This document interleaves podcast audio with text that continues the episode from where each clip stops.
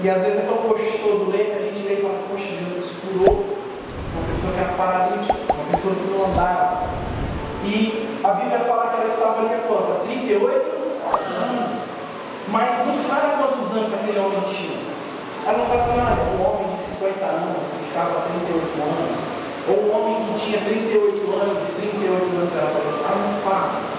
Ela só fala que Jesus ele conheceu a história, porque provavelmente alguém falou, olha Jesus, lá no cantinho, lá na, na, maca dele, lá sentadinho na Bíblia, que trouxeram, porque provavelmente trouxeram ele numa maca. Por isso que algumas Bíblias mais novas, a, a tradução está como maca, porque provavelmente levaram ele e colocaram lá no campo.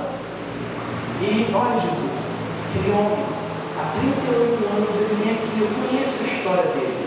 Há 38 anos ele vem, mas nada muda sobre a vida dele. E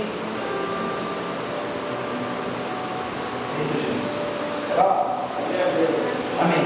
E às vezes você fala assim, mas, poxa, mas aquele homem é meio bobo, porque ele podia falar assim, olha, coloca lá dentro do tanque, eu vou ficar lá. Mas nós não sabíamos, ou eles não sabiam, a hora que Jesus vinha, a hora que, que, que o anjo vinha e agitava as águas. E como era um tanque, a, a, havia as partes cobertas, mas aonde era o tanque era todo aberto não é fechadinho, pertinho, nada tranquilo. Não, então, um lugar aberto, em volta, era todo coberto, mas ali no tanque era aberto. Você imagina o sol que a gente ouve que faz lá em Jerusalém, o calor que faz, lá chove, raramente, raramente. Tem, tem vezes lá que fala, durante o dia faz 50 graus. Então algo muito calor. Aí a pessoa fica ali beirando o tanque para ah, mas a gente pagar o preço. Mas sabia, não sabia se o anjo ia vir ou não. Será que vai vir? Será que não vai vir? Ele sabia que ele vinha. De vez em quando ele vinha, agitado, dois ficavam esperando. Poxa, o milagre vai ter que acontecer. Amém? Então eu quero que você entenda que às vezes você olha essa história, você fala, poxa, mas ele poderia ter feito algo diferente. Mas poderia, mas naquela época não dava. Hoje a gente enxerga de uma forma diferente, mas naquela época eles não conseguiam enxergar o que eles tinham. A gente não tem uma tecnologia, a gente não entende. É, eles não tinham uma Bíblia praticamente que fala assim, olha, é, gente dizia que o outro paralítico lá foi curado por Jesus. Não tinha. Eles acreditavam que é, era ali. Eles esperavam ainda a vinda de Jesus. Havia um homem andando no meio, mas alguns falaram, deve, deve ser outro, deve ser um falso profeta. Não deve ser não, né? Será que é? Será que não é? Então era totalmente diferente. Amém? E sobre a nossa vida, eu queria que você entendesse que às vezes nós estamos que aquele homem paralítico em alguma área de nossa vida. E eu coloquei algumas, e às vezes as suas, às vezes pode não estar aqui, mas serve, serve como base para você entender que às vezes você está com aquele homem sobre uma marca paralítico. Que às vezes alguém tem que catar você e carregar para algum lugar, para que você possa se movimentar de um lugar ao outro, mas você sozinho não consegue fazer nada.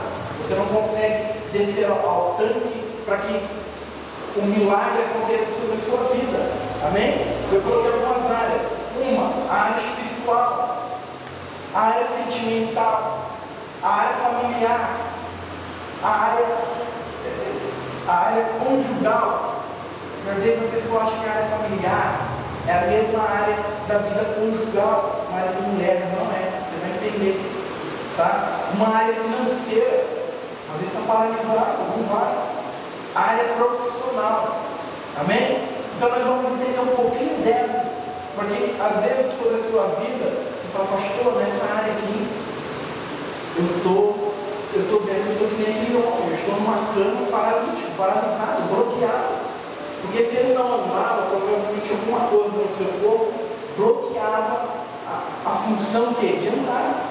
Provavelmente ele devia mexer as mãos, porque às vezes ele, ele fala assim, até eu conseguir, quer dizer, ou às vezes ele chamava alguém, ou às vezes ele saía só com as mãozinhas assim, se arrastando, aí o povo, está se arrastando, rápido, bicho, corria na frente. Né?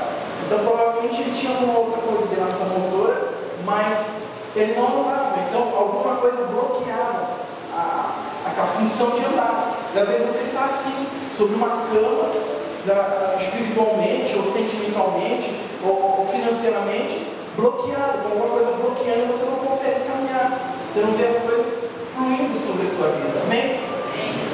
E sobre a área espiritual, às vezes nós não conseguimos o quê? Simplesmente orar, simplesmente falar com Deus. Você às vezes não consegue falar com Jesus, você não consegue falar com o Espírito Santo que está dentro de você e sentir Ele. Por quê? Porque alguma coisa o bloqueia. O que está bloqueando? Será um pecado? Será um erro? Será um, uma falta de, de ânimo, de vontade? Quando nós não temos intimidade, quando nós não temos é, a, a, intimidade de falar com, com Jesus, com Cristo, com o Espírito Santo, nós vamos o quê? Luxando. Nós vamos. É, como é que fala? É, automaticamente você vai definhando, vai acabando, porque não gera uma intimidade. Aí você vai falar com uma pessoa, você tinha muita intimidade com ela, e você começa a se afastar, começa a ficar um tempo distante, não vê ela mais, quando você encontra ela, fala, fulano, tá, quem é você?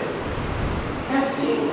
Às vezes o Espírito Santo, com Jesus, ele olha e fala, poxa, peraí, fulano aqui não que ele faça isso, viu gente?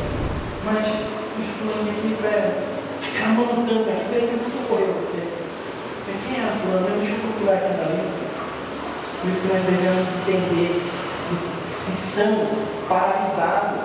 Às vezes a gente clama, ora, parece que está tudo coberto, o céu está escuro, a gente não consegue ver o céu azul, uma, um refúgio, uma salvação. Parece que é tempestade, tempestade, é vento, sopra, é raio, dá medo.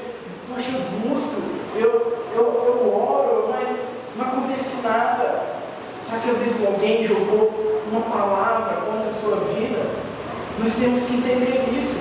Porque às vezes sobre aquele homem, alguma coisa, alguma palavra foi jogada sobre ele e ele ficou paralítico. Não fala porque ele era paralítico. Você lê a Bíblia, você entende, olha, ele era desde criança, explicando. Olha, desde criança ele era paralítico. Mas mesmo que fosse, por que nasceu? Por que nasceu paralítico? Alguma palavra que foi jogada para a mãe? A mãe jogou alguma palavra? A gente vai entendendo mais. Com, com o bloqueio que impede o agir de Deus, a, o nosso, a, você não cresce espiritualmente, porque sem intimidade com o Pai não há crescimento e não há liberdade. Você já ouviu e a Bíblia diz: Conhecereis a verdade, a verdade vos? Sem intimidade com Deus não vai haver conhecimento também. Conhecereis a, a verdade e ela vos libertará. Ah, mas eu não preciso falar com o Pai, eu leio a Bíblia está bom demais. Mas se não tiver intimidade, ele não vai te dar revelação. Se não tiver intimidade, ele não vai te dar o porquê do propósito dele. Se não tiver intimidade, ele não, você não vai conseguir entender o porquê você é chamado para trabalhar na igreja, é chamado para pregar, é chamado para estar dentro do culto. Você não tem. Então por isso que nós temos que quebrar essa barreira, e quebrar este bloqueio sobre a nossa vida e crescer espiritualmente. Amém?